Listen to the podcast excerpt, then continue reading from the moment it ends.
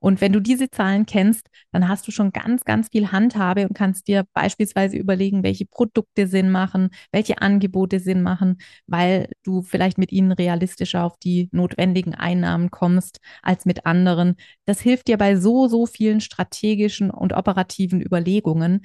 Und ich kann dir nur wirklich raten und dich dazu ermutigen, dich mit dieser Zahlenwelt mal ein Stück weit auseinanderzusetzen und diese Zahlen als, als Summe wirklich so im Kopf zu haben. Das ist der Multipreneur Podcast, der Ort für kreative Multitalente, die sich rund um ihre Vielseitigkeit und ihre tausend Ideen und Projekte eine erfolgreiche Selbstständigkeit aufbauen möchten. Du erkennst dich wieder? Dann bleib jetzt unbedingt dran. Gleich geht's los.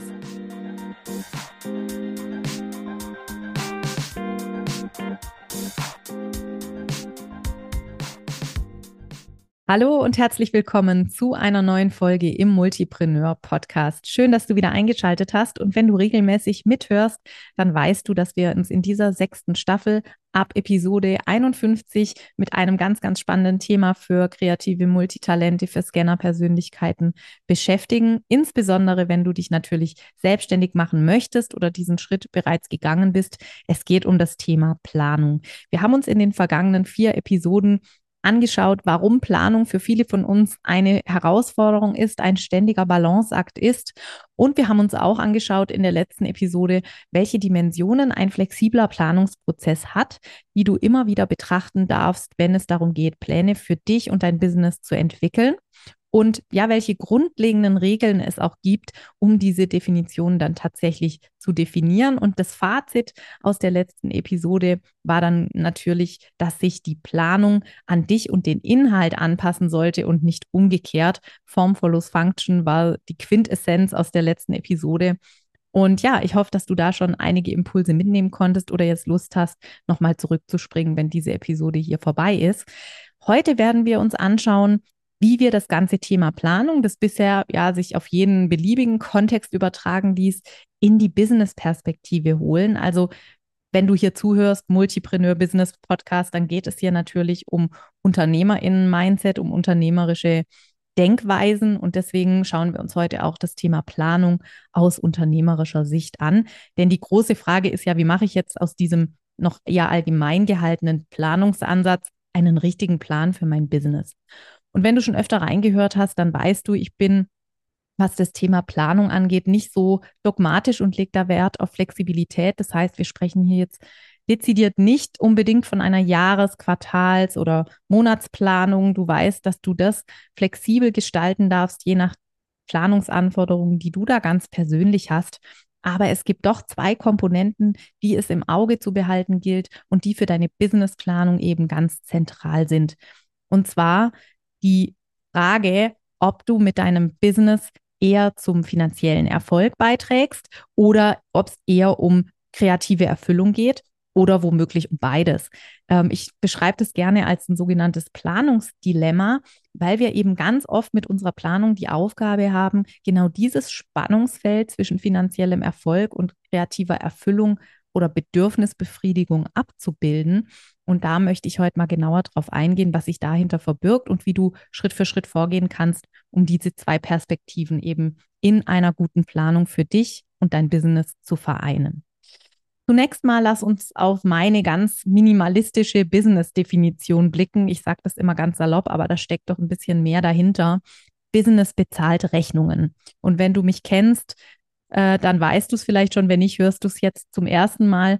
Ich habe ursprünglich Wirtschaftswissenschaften studiert, also BWL und ja, Controlling und Marketing in der Vertiefung gehabt. Das heißt, das Thema Zahlen hat jetzt in meinem Arbeitsalltag schon immer eine Rolle gespielt. Ich muss aber auch zugeben, beim Schritt in die Selbstständigkeit war es auch für mich anfangs eher ein unliebsames Thema, mit dem ich mich ja nicht so ganz gerne beschäftigt habe. Vielleicht geht es dir ähnlich. Ich treffe immer wieder Menschen, die von Anfang an eine große Faszination für ihre eigenen Zahlen hatten.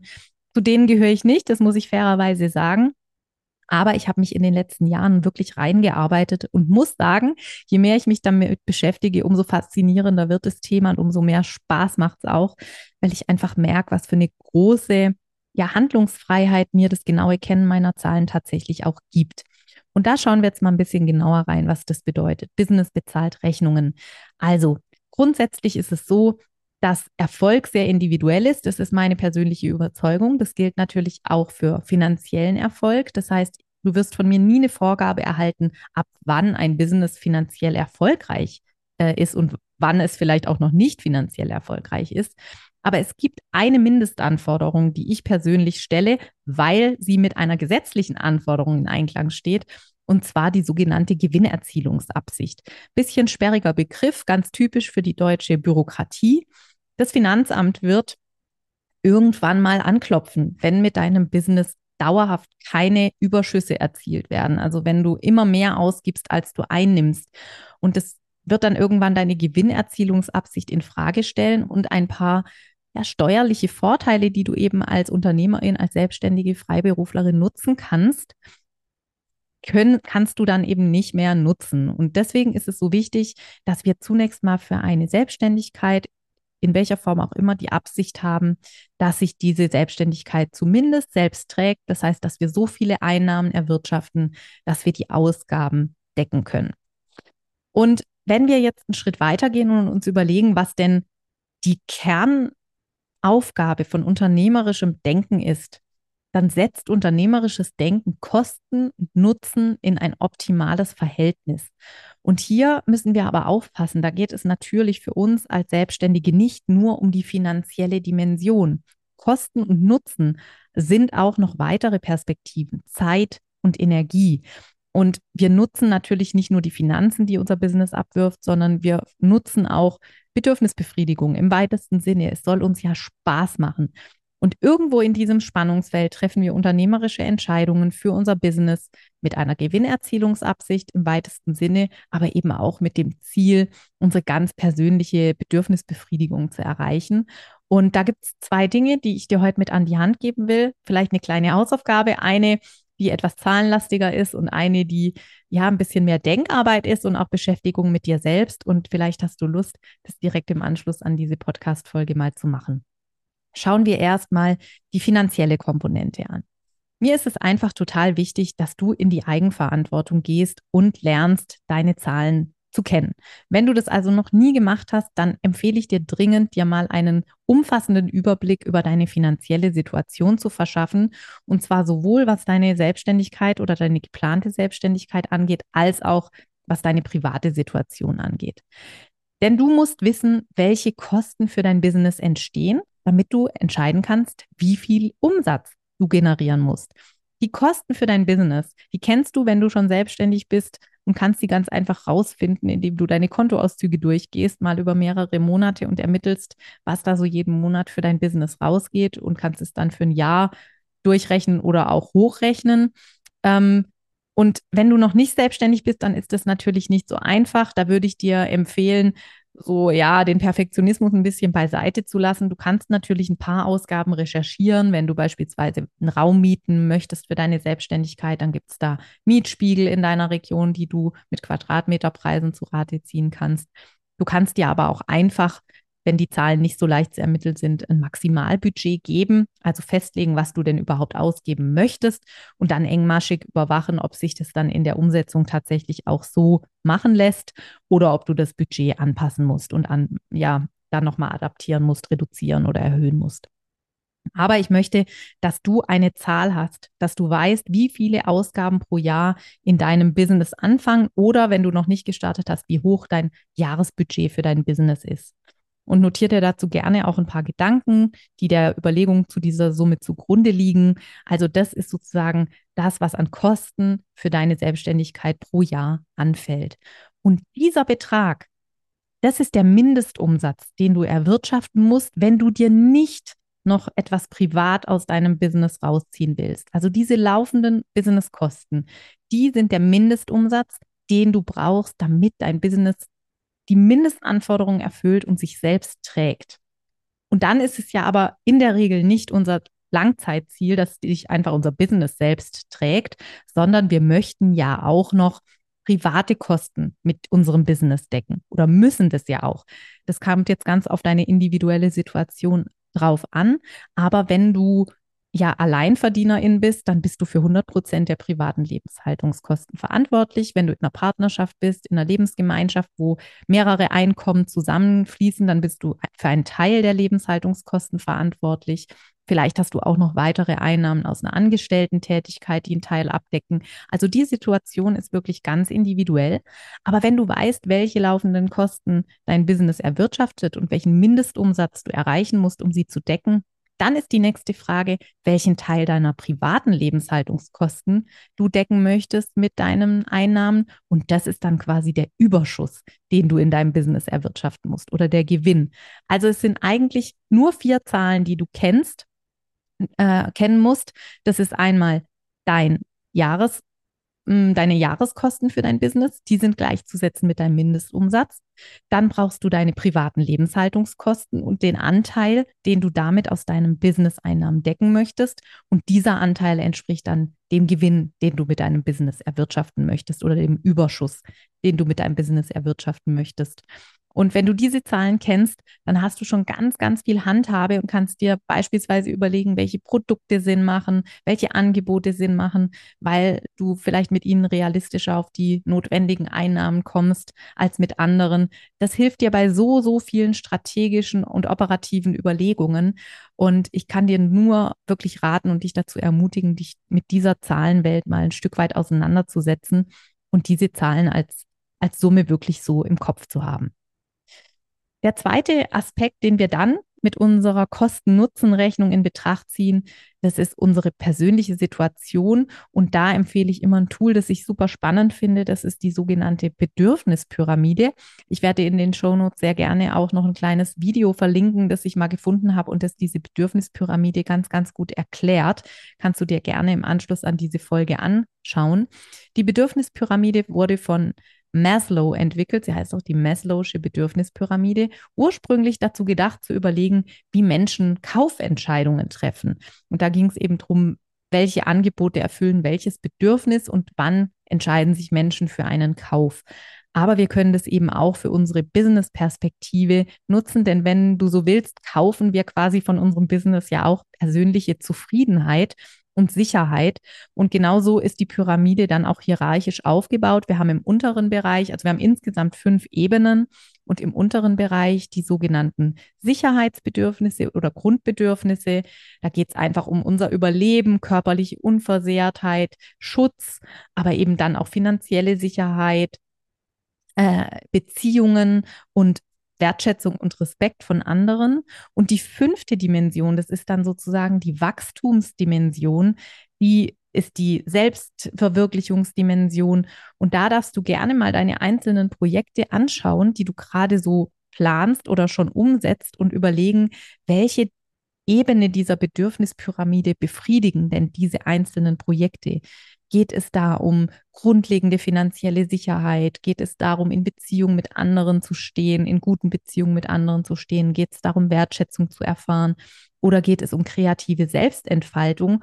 Und da mal ein paar Minuten ja, zu investieren und zu überlegen, auf welchen Ebenen du dich unter Umständen abarbeitest und gefühlt geht nichts voran, weil einfach ein, zwei Ebenen weiter unten etwas im Argen liegt. Das ist so die ganz große Kraft und Erkenntnis, die sich aus dieser Methode ziehen lässt. Denn natürlich bauen diese Ebenen aufeinander auf. Das bedeutet nicht, dass eine Ebene komplett zu 100 Prozent erfüllt sein muss, damit du dich mit der nächsten Ebene beschäftigen musst. Aber es bedeutet eben einfach, dass die Grundlagen doch geschaffen sein müssen, damit du auch in anderen Projekten weiterkommst. Und das will ich jetzt einfach mal an einem ganz persönlichen Beispiel verdeutlichen. Ähm, als unser Sohn auf die Welt kam, muss ich zugeben, der hat nicht besonders gut geschlafen. Und ich habe wirklich sehr, sehr wenig geschlafen über Monate und kam mir schon fast vor wie ein Zombie. Habe aber in der Zeit trotzdem warum auch immer, frag mich nicht im Nachhinein die Idee gehabt, dass ich gerne ein Buch schreiben möchte. Und da kam ich null vom Fleck und habe mich immer gefragt, was mache ich falsch? Brauche ich eine andere Gliederung? Brauche ich einen anderen Schreibrhythmus? Brauche ich dies? Brauche ich jenes? Habe mich also auf dieser Selbstverwirklichungsebene, also der Spitze der Pyramide da hinterfragt und ausgetobt und bin da festgesteckt und habe überhaupt nicht gemerkt, dass ganz unten in der Basis meiner Pyramide wirklich beim Überlebensmodus das Schlafdefizit inzwischen so groß war, dass ich auch keine guten Beziehungen mehr führen konnte zu meinen Mitmenschen, weil ich null Geduld hatte, immer gestresst und müde war. Und ja, dann natürlich es vergebene Liebesmüh war, dieses Buch zu schreiben und da den Fokus auf die Selbstverwirklichung zu legen. Erst als mir das klar geworden ist, äh, war ich dann in der Lage, da auch andere Prioritäten zu setzen und mehr auf meine Gesundheit zu achten. Und das sind genau diese praktischen Erkenntnisse, die uns die Bedürfnispyramide eben liefern kann. Und wenn wir jetzt auf das Thema Planung schauen, dann haben wir immer die Aufgabe zu überlegen, welche Projekte erfüllen denn beide Bedingungen, erfüllen also unseren finanziellen Anspruch, unseren unternehmerischen Anspruch und welche erfüllen denn die Grundbedürfnisse, die gerade für uns an der Reihe sind. Und du hast sicherlich, wie ganz viele Multitalente, eine ellenlange Ideenliste und täglich kommen gefühlt neue dazu. Aber wenn es darum geht, konkret den nächsten Planungszeitraum in Angriff zu nehmen, dann ist wirklich die Frage, wo stehst du finanziell, wo stehst du auf der Bedürfnispyramide und welche Projekte bedienen eben möglichst beide Perspektiven oder wie kannst du dann eine gute Mischung für dich herstellen? Damit du eben langfristig diese beiden Bereiche unter einen Hut bekommst und das auch so in deiner Planung abbilden kannst. Ich hoffe, dass das jetzt nicht so abstrakt war für ein Audioformat. Ähm, ich muss mir die Folge jetzt gleich nochmal anhören und überlegen, ob das so Sinn macht und hoffe, dass du wirklich einen Impuls mitnehmen kannst, deine Finanzen nochmal genauer unter die Lupe zu nehmen und wirklich diese Zahlen zu kennen, also deinen Mindestumsatz für die laufenden Businesskosten und deinen Gewinn, den du dann nutzen kannst, um private Lebenshaltungskosten zu decken. Diese Zahlen solltest du parat haben und darfst dir dann im nächsten Schritt Gedanken über deine Bedürfnisse machen, auf welcher Ebene du da vielleicht noch Veränderungsbedarf hast, Verbesserungsbedarf hast und diese beiden, ja, Perspektiven dann mitnehmen in deinen nächsten Planungszeitraum und dir überlegen, welche Projekte besonders geeignet sind, um eben beide Perspektiven zu bedienen. Ich wünsche dir viel Spaß bei der Auseinandersetzung mit diesem Thema und freue mich, wenn du nächstes Mal wieder dabei bist. Bis dann.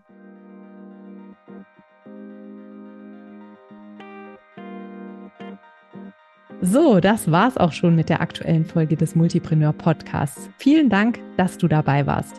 Ich schreibe übrigens mindestens genauso gerne, wie ich spreche. Und wenn du Lust hast, immer aktuelle Impulse, Behind the Scenes und Neues aus der Welt des Multipreneur-Business direkt in dein Postfach zu bekommen, dann abonniere am besten gleich den Multipreneur Newsletter. Den Link zur Anmeldung packe ich dir in die Show Notes. Jetzt freue ich mich natürlich über eine 5-Sterne-Bewertung, wenn dir der Podcast gefallen hat. Das pusht nicht nur den Algorithmus, sondern auch meine Laune. Und für dich gibt es Karma-Punkte gratis obendrauf. Ich freue mich, wenn wir uns uns bald wieder lesen oder hören und sag bis dahin, ciao.